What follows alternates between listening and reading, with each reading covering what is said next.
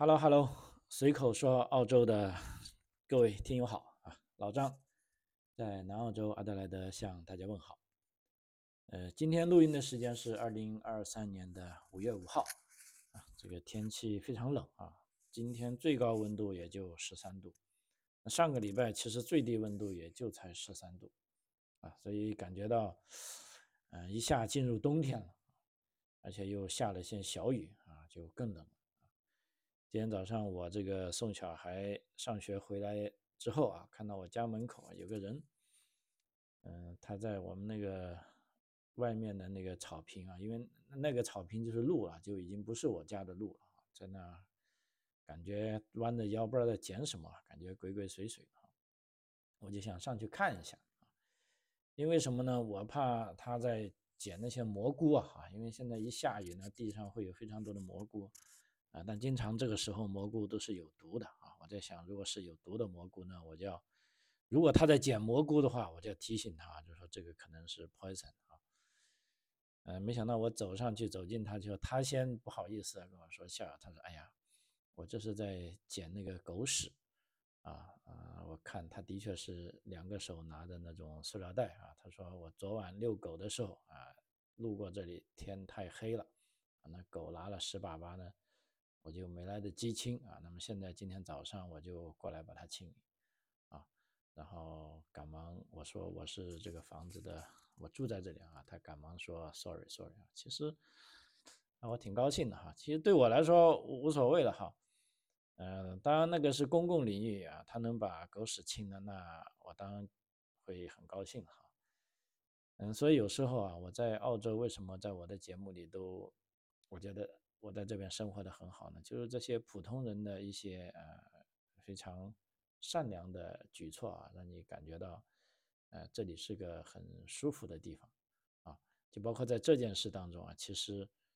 我也是最初是想让他不要采毒蘑菇啊。那他呢，其实是来捡他昨晚啊，那他的狗拉的屎粑粑啊。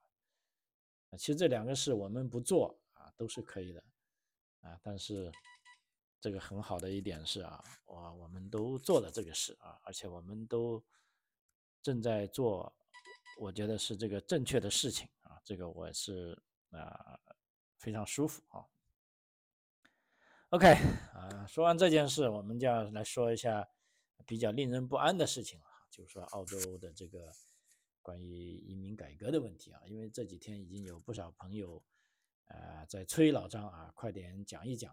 啊，到底怎么回事啊？因为我相信在前一周啊，如果大家从一些中文媒体上可以看到很多这方面的呃消息了啊，一会又说重大变动，一会又说呃华人惨了哈，这种各种各样的标题党啊。因为对于我来说，我是不喜欢做这个标题党的，而且我已经说过啊，就是说我要把这些报告看完之后啊，我才能。啊，给大家如实的汇报一下我这边的这种啊感觉哈，因为这呢就是基于啊这一次讲的呢，就是说这个一个是，呃，如果经常听我之前节目的也知道，澳大利亚在其实，呃，自从工党政府上台以来哈，一年多，其实在做一个很重要的事情，就是说对这个移民系统啊，到底需不需要改革，是做一个严肃的思考啊。经过了，当然你说这个。移民签证要不要改？那就不能由移民部门自己本身说了算了，你必须要由别人来审计你，啊，来对你进行，呃，提出改正意见啊，这样才有意义，啊，所以这个报告呢，经过啊前的一个政府部长叫 Parkinson 领衔的哈，啊，他带领一帮人啊，花了差不多应该有一年的时间吧，啊，终于出了一份长达一百八十六页的这个。呃，澳大利亚移民审计系统的报告啊，呃，得出的结论呢，就是说澳大利亚的移民制度是不符合目前情况的啊，并有剥削临时工人的风险啊，因此呢，澳大利亚的移民制度要必须进行全面的改革啊，这个可以说是非常重锤哈。那怎么样全面的改革呢？这个其实也跟我之前一直说的澳大利亚移民进入黄金时代啊，这是有关系的。事实上已经进入了，而且这个改革呢，也是呃推动澳澳澳大利亚的移民体系啊，向更对这些有意愿、有技术能力进入澳大利亚的人，给他们呃更低的门槛啊，更快的审批时间，以及更公平的啊进入澳大利亚的啊这个途径。啊，所以今天我讲呢，一方面是讲一下这个审查报告啊，因为一百八十六页呢也太长了，而且这个审查报告呢，啊，只是提出一些呃方针政策以及批评啊，也就是说这是一个政策性的东西啊，比如说我们讲的这个大海航行靠舵手啊，其实这个呢审查报告就是一个舵手，我只给你指明这个方向啊，那么具体怎么做呢？接下来呢会有很多很多的。细节啊，会陆陆续续的公布啊，包括在大概呃下个礼拜二吧，大概应该是五月九号，一个非常重要的联邦预算案中有关移民的这种啊新政策呢，在里面肯定会有一部分啊。那么目前内政部长呢，已经根据这个一百八十六页的审查报告呢，已经在这个基础上呢，是发布了两项新的公告啊。这么两项新的公告呢，啊，待会我在节目的。啊，末端啊会跟大家分享呀，其实这些都是好消息。那么这一次主要就是想讲一下这个目前的这个呃澳大利亚移民系统的这个审查的一些呃，为什么说这个审查结果是令人震惊呢？啊，而且移民系统必须要呃全面改革呢？啊，在这里呢也跟大家啊讲一下他这里面所反映的一些观点。啊，那我想呢，如果已经递交了澳大利亚，呃，移民签证的，无论是临时移民还是技术移民，也许你们在各方面多多少少都有一些啊感同身受啊，呃，所以呢，我们把这些呃烂的啊这些不好的地方啊扒出来，那我们就大概知道啊，澳大利亚的这个移民系统下一步会像怎么样。改变了啊，因为这个审查报告的核心论点呢，就是说澳大利亚已经变得过于依赖临时移民，但却没有明确的途径让他们获得永久居留权啊。也就是说，目前澳大利亚拿这个临时签证的人太多太多了啊。但是呢，由由于现在的移民体系呢过于冗余或者这个过于复杂啊。这个移民局本身也没办法操纵它，或者他们并没有意愿让这些人成为永久居民，啊，那这样呢就是一个啊非常非常啊复杂的事情了，而且呃再拖延下去呢，其实对这个整个社会发展甚至社会稳定还是有影响的，因为那么多没有啊永久签证的人居住在澳大利亚啊，一方面他在为澳大利亚做出贡献，但一方面。呃，你有没有给他一个啊，我们所说的这个呃身份啊，或者一个呃一个礼啊？那么这样呢，对啊这些居民也是并不公平的，而且对整个社会的发展呢是不稳定的啊，是有有损啊有损这个澳大利亚这种社会体制的哈。所以由这个 Martin Parkinson 牵头。展开的这一审查呢，它是被誉为自一九八八年以来这个呃菲茨杰拉报告啊，因为上次就一九八八年哈多少年前了，二十二三十年前的这个报告发布以来呢，最大的一次移民审查啊，它是聚焦了一直以来发现的种种问题啊，如我们对移民系统的依依赖啊，还有这个技能清单呐啊，啊这个还有就一些。重要工作的短缺啊，啊，比如说护理类啊、健康类这种啊员工的短缺啊，还有这个移民啊签证的积压，甚至这个内政部啊移民体系的这个 IT 系统的老化啊，方方面面都具备到了，所以它有啊那么多页纸，一百八十六页啊，所以为什么我也是差不多看了 一个礼拜的时间。啊，才能把它看完，才在这里跟大家分享出来哈。所以这个审查呢，它是代表的对移民系统全面的批判和要求潜在的彻底改革啊。呃，这个是非常大的，因为这已经不是当时内政部长欧尼尔说的是临时性的改变啊，这不是临时性的改变，这个是一个呃革命性的改变啊。所以这个审查连当时的主管这个呃移民体系的内政部长啊，这个克利尔康纽他自己都没有想到了啊。呃，那么这个移民审查报告里面，我们看到了什么东西呢？因为自这个呃霍华德政府以来啊，哈，几十年以来，澳大利亚政府呢，它是并没有对临时签证的数量设置上限啊。之前我们说澳大利亚每年这个配额是十六万也好，十三万也好，这个都是指绿卡，就是说永久移民啊，这个每年呢是有一个上限的，甚至我们讲的是一个指标的。但问题呢，却没有对临时签证的数量设限。这个临时签证就包含了这个，呃，学生签证，啊，还有四八五工作签证，啊，还有雇主担保签证，啊，以及啊一些打工度假签证，啊，这些凡是可以在澳大利亚进行合法工作的这些签证，啊，没有上限。这就导致了临时签证的数量呢增速是会比永久签证数量增速很快，而且在过去的十五年里，啊，临时移民人数。翻了一番，那么既然是临时移民，我们想这临时移民当中，其实很多是想通过临时移民转为永久居民的。问题呢，当前的这个移民体系呢是没有明确的途径，啊，让这些临时移民获得永久居留权，啊，那么这就造成了临时签证持有者在获得永久居留权之间要进行一系列的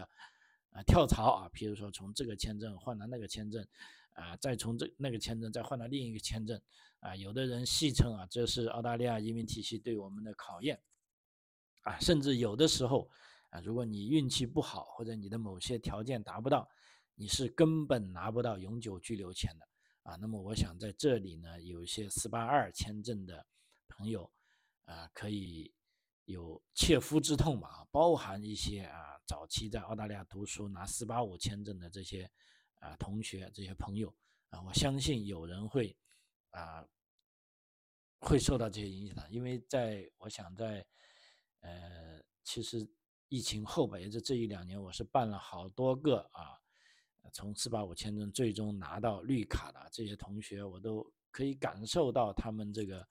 呃拿到绿卡那一刻的这个喜从天降的感觉啊。本来他们觉得已经是完全没有希望了，那的确是非常非常难啊。那么，在老张的帮助下啊，也在关键是他们自身的努力下，啊，我们走对了路啊，终于让他们拿到啊梦寐以求的绿卡了啊。但是在目前这种体系下，依然会有很多人啊没有那么幸运的啊，他们也许啊还是苦苦挣扎在啊拿绿卡的道路上啊。所以这个审查报告是批评了啊这个澳大利亚政府，并没有。提供明确的途径，让临时移民获得永久居留权，啊，如果这样下去呢？他认为，sorry，澳大利亚有可能变为像第二次世界大战之后的德国和瑞士那样的劳动劳工社会，啊，就是大家都是外来人，啊，因为我都没有永居权啊，那就对这个呃工作生活的地方其实是缺乏这个忠诚度的，可以这么说哈。所以报告认为呢。这样的系统呢，是对澳大利亚和移民造成了伤害，它破坏了社区对移民系统的信心，它导致了不平等和不公平，啊，呃，所以在对移民剥削的认被认为是一个非常重要的呃话题，啊，所以这个审查的结果呢，这是他们为了解决这个临时技术移民收入门槛，啊，他认为呢，这是临时技术移民被剥削的一部分。啊，所以目前有一个解决条件，大家可能在别的媒体上也看到了，就是说想要把最低工资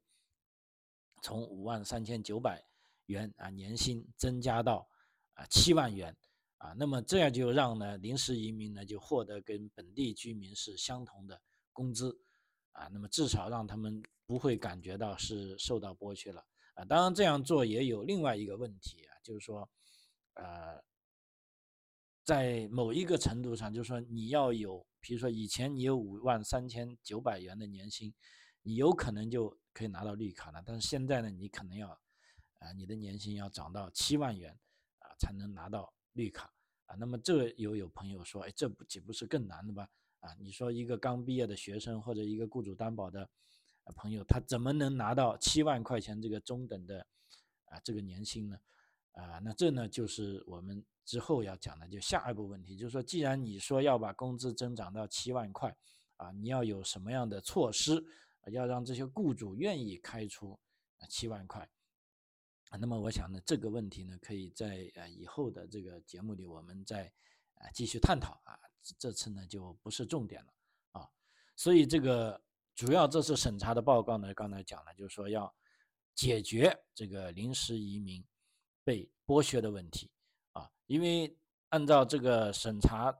移民系统的人就认为啊，正因为你给的工资太低了啊，所以这个而且这个五万三千九百块呢，已经持续了好多年好多年都没有涨过啊。那么其实澳洲啊，它的 CPI 呢每年也在涨啊，包括通货膨胀每年也在涨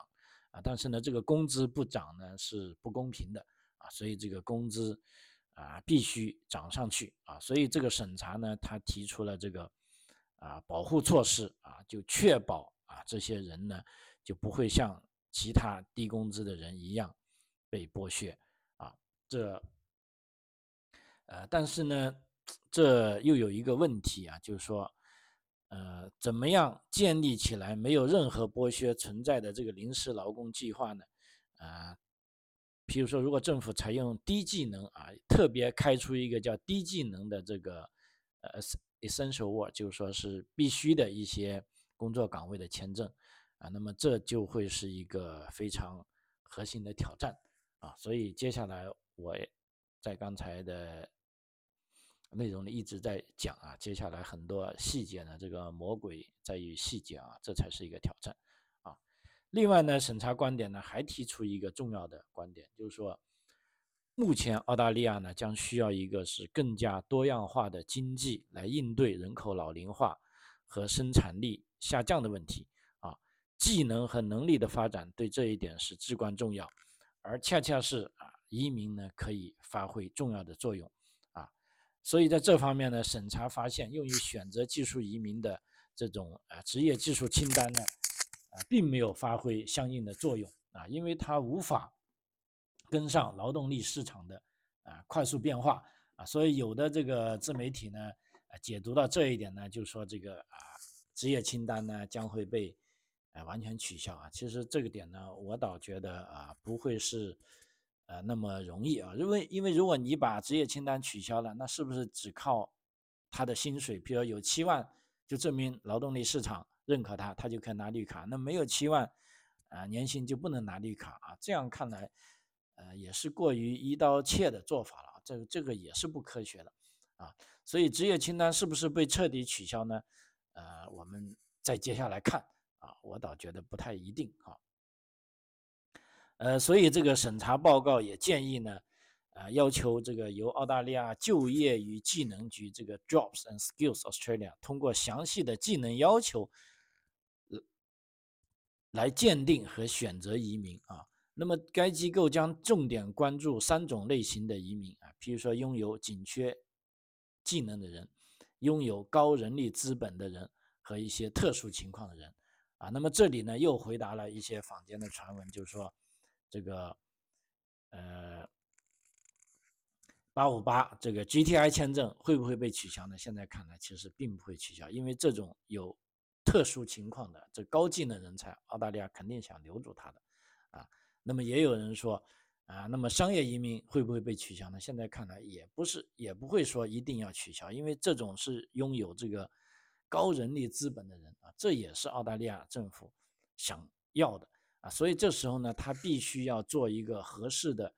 取舍啊，就是说。也许他的名字不同了，啊，他的玩法不同了，啊，但他是核心的。比如说，你真的是一个高技能的人才，包括我现在手上做的这个 GTI，啊，八五八的啊，虽然是啊工党政府给他的配额很少，但是它一定会持续下去啊，它一定还会有，因为这也符合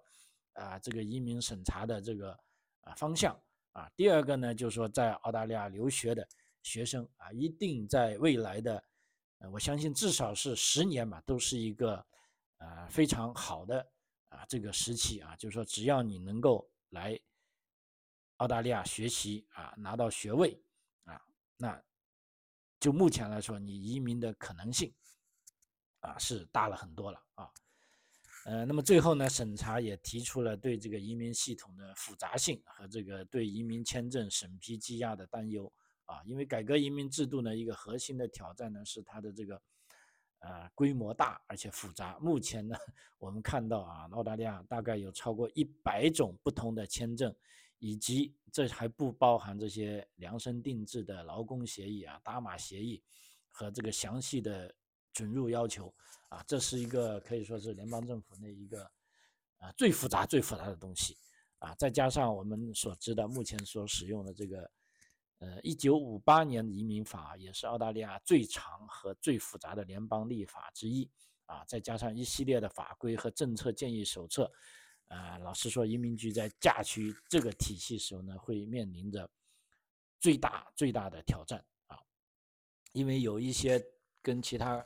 啊移民国家对比的研究发现呢，澳大利亚的签证系统呢，目前呢是在西方主要移民接纳国中是啊最复杂最复杂的啊啊，所以呢，这个呢审查报告也提出了这个批评啊，说政府虽然已经雇佣更多的工作人员来处理签证，但是积压的签证仍然是一个问题啊，尤其是对家庭移民而言啊。审查报告将此部分归咎于这个内政部这个繁琐和老化的计算机系统，并建议需要进行彻底的改革啊。所以听到这一句话呢，如果搞 IT 服务的，尤其搞这个云端的，我觉得这些厂商呢，可以好好的啊关注一下澳大利亚移民部门的这些。一些很多投标了啊，你可以有很大的生意可做了啊。不过这些呢，啊，我倒是认识一个朋友，是专门做澳大利亚 IT 系统，呃，包括这个政府系统的这 IT 从业人员，他是要求这些从业人员，呃，必须是在澳大利亚境内工作了啊。你就说这个人是在印度也好，在美国也好，在中国也好是不行的，啊，你必须在澳大利亚国内工作啊。当时我很好奇，我问他，他说这个主要是考虑到。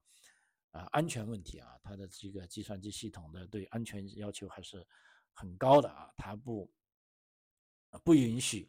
啊一些核心的东西是从远程登录的啊，它必须要在本地登录，而且要在澳大利亚国内啊来做啊啊，所以我觉得啊啊 IT 这方面呢，还是啊澳大利亚来说呢，是一个很吃香的啊产业啊。OK，这就是一个呃移民签证的总体的一个呃审查报告啊，就说这个是呃从灵魂到外壳每一个都涉及到了啊，等于说将澳大利亚的这个移民体系基本上是批驳的呃一无是处了啊，所以接下来呢啊，但是即便是一无是处，我们知道啊，这个一个庞大的体系呢，你要改呢，就不是说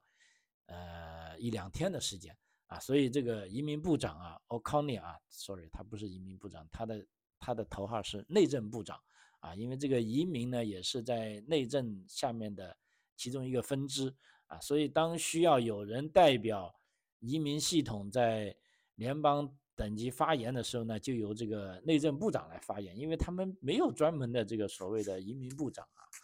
哎，澳大利亚的这个。官员体系还是比较少的，可以说有一个部长可以兼任很多很多事情啊。那么根据这份审查报告呢，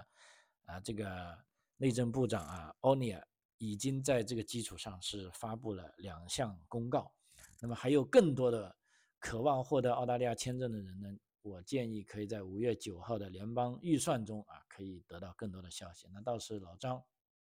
也会。啊，拿到第一手这些资料之后呢，啊，再跟大家分享。那目前呢，O'Connor 呢，这个啊，sorry 啊，老是讲啊，O'Neill，O'Neill，他在这个审查报告的基础上呢，是已经迅速的发布了两项公告啊，就是说，一个呢，就是说这个公告呢，就证明了啊，这个移民部门已正已经正在迅速的呃改进他们的工作了。啊，另一方面，我们刚才也讲了，对这些报告的实施呢，呃，移民部门他肯定会，啊，不会说一下子全部啊把它拟定啊，他会是一步一个脚印啊，慢慢的实施。但目前呢，已经发布的呢，啊，其实都是一些呃比较呃振奋人心的消息吧。比如说，我跟大家讲一下目前的几项公告啊，比如说第一呢，关于这个新西兰公民入籍的途径啊，就从二零二三年二三年的七月一号起呢，凡是在澳大利亚生活了四年。啊，以上的这个新西兰公民将有资格直接申请澳大利亚公民身份，他们将不再需要先申请什么并获得永久签证了。啊，就是说以前啊，我们知道新西兰人来澳大利亚呢，你可以工作可以生活，也一样可以享受福利，但是你要先申请一个类似这个四四四签证的啊，这个当然也很简单，你就可以不受限的住人。但是呢，你要成为拿澳大利亚的公民呢，你必须像啊。其他国家的人一样先申请绿卡，然后绿卡居住够年限，然后再申请公民，啊，甚至呢，澳大利亚移民局还专门为新西兰公民呢开设了一个幺八九特别的一个通道，就是叫新西兰哦，New Zealand Stream 啊，新西兰的这个子通道，方便这些新西兰人啊先申请绿卡，然后再成为澳洲公民。OK，那现在不需要了啊，就直接就只要你是新西兰公民啊，只要你在澳大利亚生活了四年以上，如果你想入籍。行，来吧，就迅速的成为澳大利亚公民，你也不需要啊再申请什么绿卡了，就绿卡已经免了啊，所以相应的啊这个新西兰独立技术移民幺八九此类的签证呢，目前已经停止接受新的申请了，并将在今年的七月一号啊永久关闭了啊。当时我记得这个呃幺八九的新西兰独立技术移民子类也是一个很坑爹的东西啊，因为他给的新西兰人很多照顾，而且他又。占了很多配额啊，就把其他的人的额度都占了。那现在有了这个呢，就直接让新西兰人一步啊成为澳大利亚公民啊，你就也不用去挤占这个幺八九的配额了啊。所以这方面虽然新西兰人欣呃可以说是欣喜若狂，但是另一项方面，我这个技术移民朋友也应该欣喜若狂，因为呃他们把这些配额给释放出来了啊。啊，第二个新签证呢是一个太平洋岛国的移民新签证。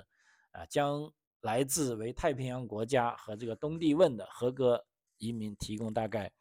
啊三千个名额啊，呃，那这个名额呢，其实这这个签证呢，对我们来普通人来说呢，可能是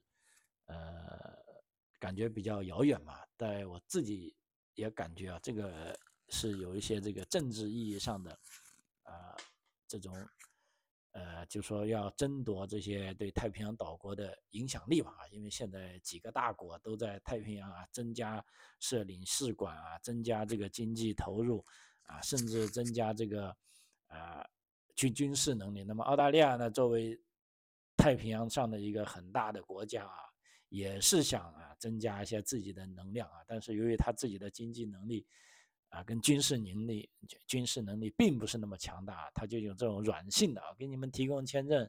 让你们成为澳大利亚人，跟澳大利亚有紧密的联系啊，这样会不会可以让澳大利亚更有效的影响这些太平洋岛国呢？哈，这个也是啊，政府的一个呃如意的算盘哈。然后呢，还有就学生签证的变化，那么我们知道，在这个为了解决这个劳动力短缺问题，在整个新冠疫情大流行期间呢，学生签证的工作限制被放宽了，也就是说没有限制了啊。但是呢，这个到去年一月，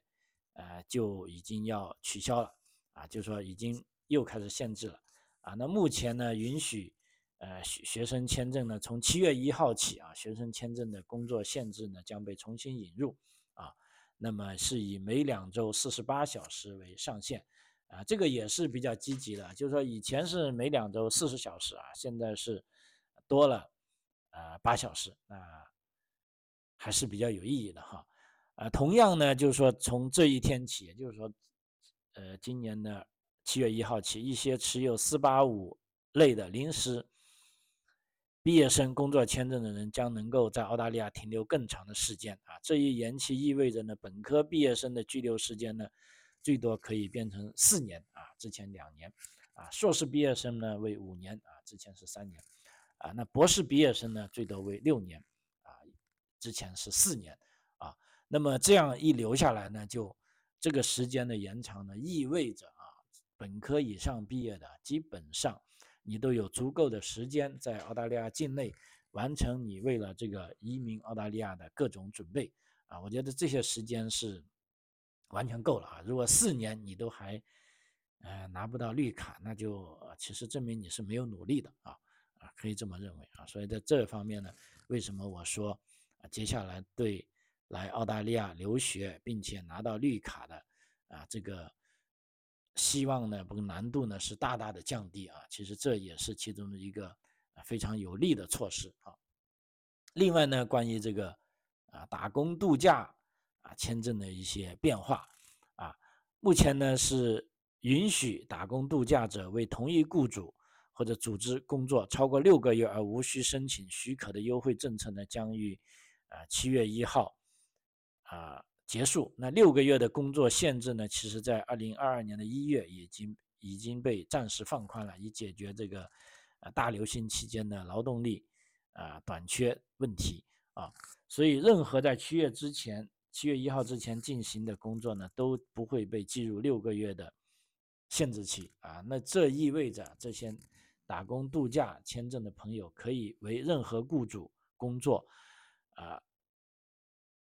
的这个十张最长是六个月啊，这个是很有意义的，你就啊不用老是想着要啊换地方了啊。顺便说一下，近段时间这个打工度假签证问的朋友也比较多啊。那么目前呢，根据澳大利亚跟中国政府所签的相关协议呢，从早期的六千名一年，现在应该是到最新的上一个财年啊是六千。五百名大概啊，不是很清楚，反正就超过五千了啊。而且呢，最早期呢是通过这个抢的啊，因为这个签证，呃，太热门了。那目前呢就改为这个是抽签制的，也就是说你要第一个 U I，然后抽签，抽到你之后呢，你再开始递签啊。那么老张这里呢也愿意为这些呃有理想的年轻人啊，但是你也要符合一定的条件啊，比如说至少要是。呃，大专以上毕业啊，那么有一定的英文能力啊，你先可以参加这个抽签啊，然后在边抽签的时候，你边准备你的这个英文呃考试啊，因为因为考试的这个呃要求也比较低了啊，不算很高啊，我觉得一般大专以上毕业的朋友都是可以达到的啊，三十一年龄是三十一个三十一周岁以下啊啊，而且呢，通过打工度假签证进入到澳大利亚呢，你可以一方面。可以赚一点钱，另一方面也可以通过打工度假签证，最终啊拿到这个澳大利亚的绿卡啊，这个这条路也是啊，可以说也是一条呃捷径吧，也是一个非常好的路啊，呃，在目前这种情况下，大家都可以尝试一下啊。那么还有啊，我觉得呃是对一些啊咱们听友里的家长朋友们说的话啊，因为呃这个五一节。过完之后，突然间我这边很多朋友在问这个今年暑假的关于这个游学方面的呃安排啊，现在事实上已经开始了，就是说，呃，这个叫做短期留学吧，也就是说利用啊中国的这个暑假的时间，比如说七八月份，那么澳洲呢正好七月底呢是第三学期开学了啊，可以让自己的小朋友啊，无论是中学生、小学生啊，甚至大学生都有相应的这种短期留学的科目啊，这个时间呢大概是。呃，两两周起吧，哈，因为之前也做过这个这个节目啊，也讲过，但是不知道为什么就被下架了。那目前呢，我就再稍微说一下啊，可能还不能多说，因为不知道我又踩了哪个雷了啊。总而言之呢，就这件事啊已经开始了啊。如果想要来的朋友啊，那么可以啊跟我联系啊，看一下啊怎么样安排啊这些小朋友。但要注意，我这个活动呢，由于并不是商业活动啊，所以，呃，其实啊，不要想的太多丰富多彩的活动啊，是一个比较纯粹的啊，简单的，就是小朋友在这里安安静静的啊学习两到三周啊，感受一下这个澳洲的这个教育体系啊，大人呢也可以来，也可以不来，来了可以旅游，可以观光，可以考察啊，完全可以跟小朋友啊不在一起活动。啊，这个是一个非常有澳洲特色的，呃，这个 tour 啊，我觉得，呃，有兴趣的朋友啊是值得考虑的，并且因为现在已经五月初了，可以抓紧时间开始做了啊。好，随口说澳洲啊，这个节目啊今天就到这里为止啊，非常感谢您的收听啊，那我们下期再见，谢谢。